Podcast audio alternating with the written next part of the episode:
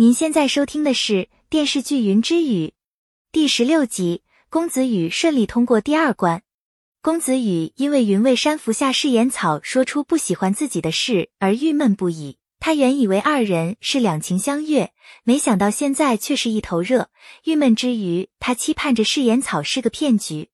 冷静过后，公子羽决定先把解药研制出来。宫门的责任重大，自己不能只顾及儿女私情。岳长老洞察了他的心思，开导他有时贪心一点并不是错，也许放不下的情能够成为灰暗心中的那一点光亮，进而照亮整个心房。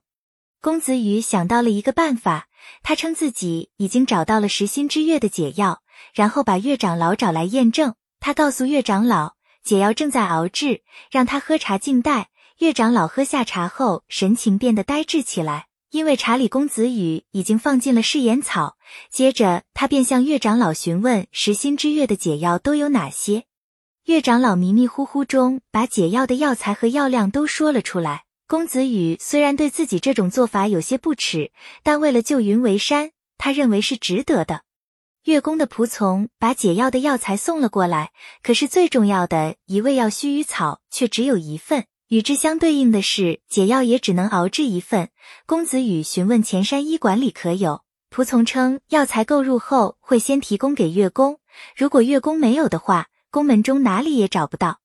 事实上，岳长老这是对公子羽和云为山的一个考验，就看二人该如何抉择了。公子羽安静的弹着琴，云为山只是远远的站在一旁听着。一曲弹罢。公子羽询问他为什么不过来，云为山称怕打扰了公子羽弹奏。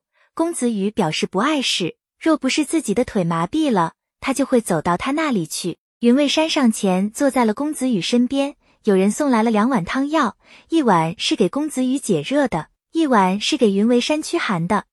公子羽这时从口袋里拿出了解药，称这是自己专门为云为山准备的。云为山当然知道食心之月的解药只有一份，他假意装作自己要服下解药，然后突然动手制住公子羽，将解药强行喂给了公子羽，然后拿起自己那碗驱寒药一口服下。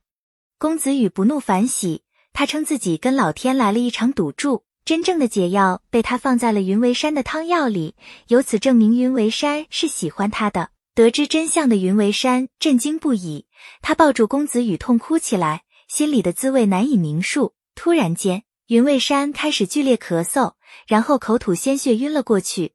公子羽以为是岳长老的解药出了问题，他挣扎着把云为山抱回了房间。上官浅无意中从宫上角和宫元芷的谈话中听到了出云重莲这种神药有起死回生的功效。这时，有人来报说，明悟姬要给上官浅云一些治伤的龙胆草，上官浅便借由前往雨宫。明悟姬与上官浅碰面后，也不再藏着掖着，直接表明了各自的身份。明悟姬好奇上官浅的目标为什么会是宫上角，而不是公子羽，上官浅并未说明，也没有提到云为山，因为无风当中有规定，互不干涉各自的任务。公子羽觉得岳长老所说的解药不应该有问题，他想起了岳长老所说的三味药材，第一个字连起来正是无需解三个字，猜测这种毒药只是服下后痛苦而已，并非是那种致死的毒药。很快，云未山便苏醒过来，他推开窗户，看到公子羽在屋外抚琴，心情似乎不错，便走出去查看，发现他的手足麻痹症状已解，公子羽便告诉他。食心之月之毒无需解。岳长老随后到来，祝贺公子羽顺利通过试炼第二关，而他的称呼也更改为执刃大人。他已经认可了公子羽。事实上，他在公子羽亲自试药时就想把真相告诉公子羽，刚好被宫上角撞到，他也就没有说出来。而半月之营只要熬过身体的疼痛即可，不会产生致命的影响。反而有可能根据每个人的情况，会成为一味增加功力的大补药。公子羽让云为山回来报信，岳长老还要教他通关的功法，云为山便先行返回，把情况告诉了明悟姬和公子商等人，大家都为公子羽感到高兴。另一边，仆人按照宫上角的吩咐，给上官浅准备了新衣，宫上角让他们直接送过去。公园只看到哥哥对上官浅如此上心。心中有些不满，情绪都写在了脸上，宫上角一眼就看出来了。公子羽故意割破了自己的手指，以找金创药为名去偷试烟草，结果发现岳长老的房间竟然有女人的物品。他想起二人切磋之时，云为山拾起的那只银镯，似乎云为山非常激动，而银镯就是岳长老的私藏物品。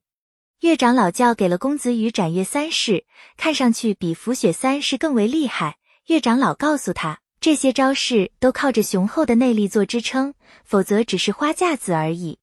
金凡与侍卫们在一起喝酒，庆祝公子羽闯过第二关。侍卫告诉金凡，老执刃和少主遇害那天晚上，他醉酒后看到一个翩翩美男子从地牢里经过，身形与岳长老相仿，这让金凡产生了怀疑。本系列音频由喜马拉雅小法师奇米整理制作，感谢您的收听。